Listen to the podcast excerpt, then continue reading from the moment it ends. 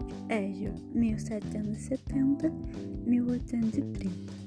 Hegel foi um filósofo alemão idealista que abriu novos campos de estudo na história, direito, arte, entre outros, através de seus postulamentos e da lógica dialética. O pensamento de Hegel influenciou pensadores como Karl Marx, por exemplo.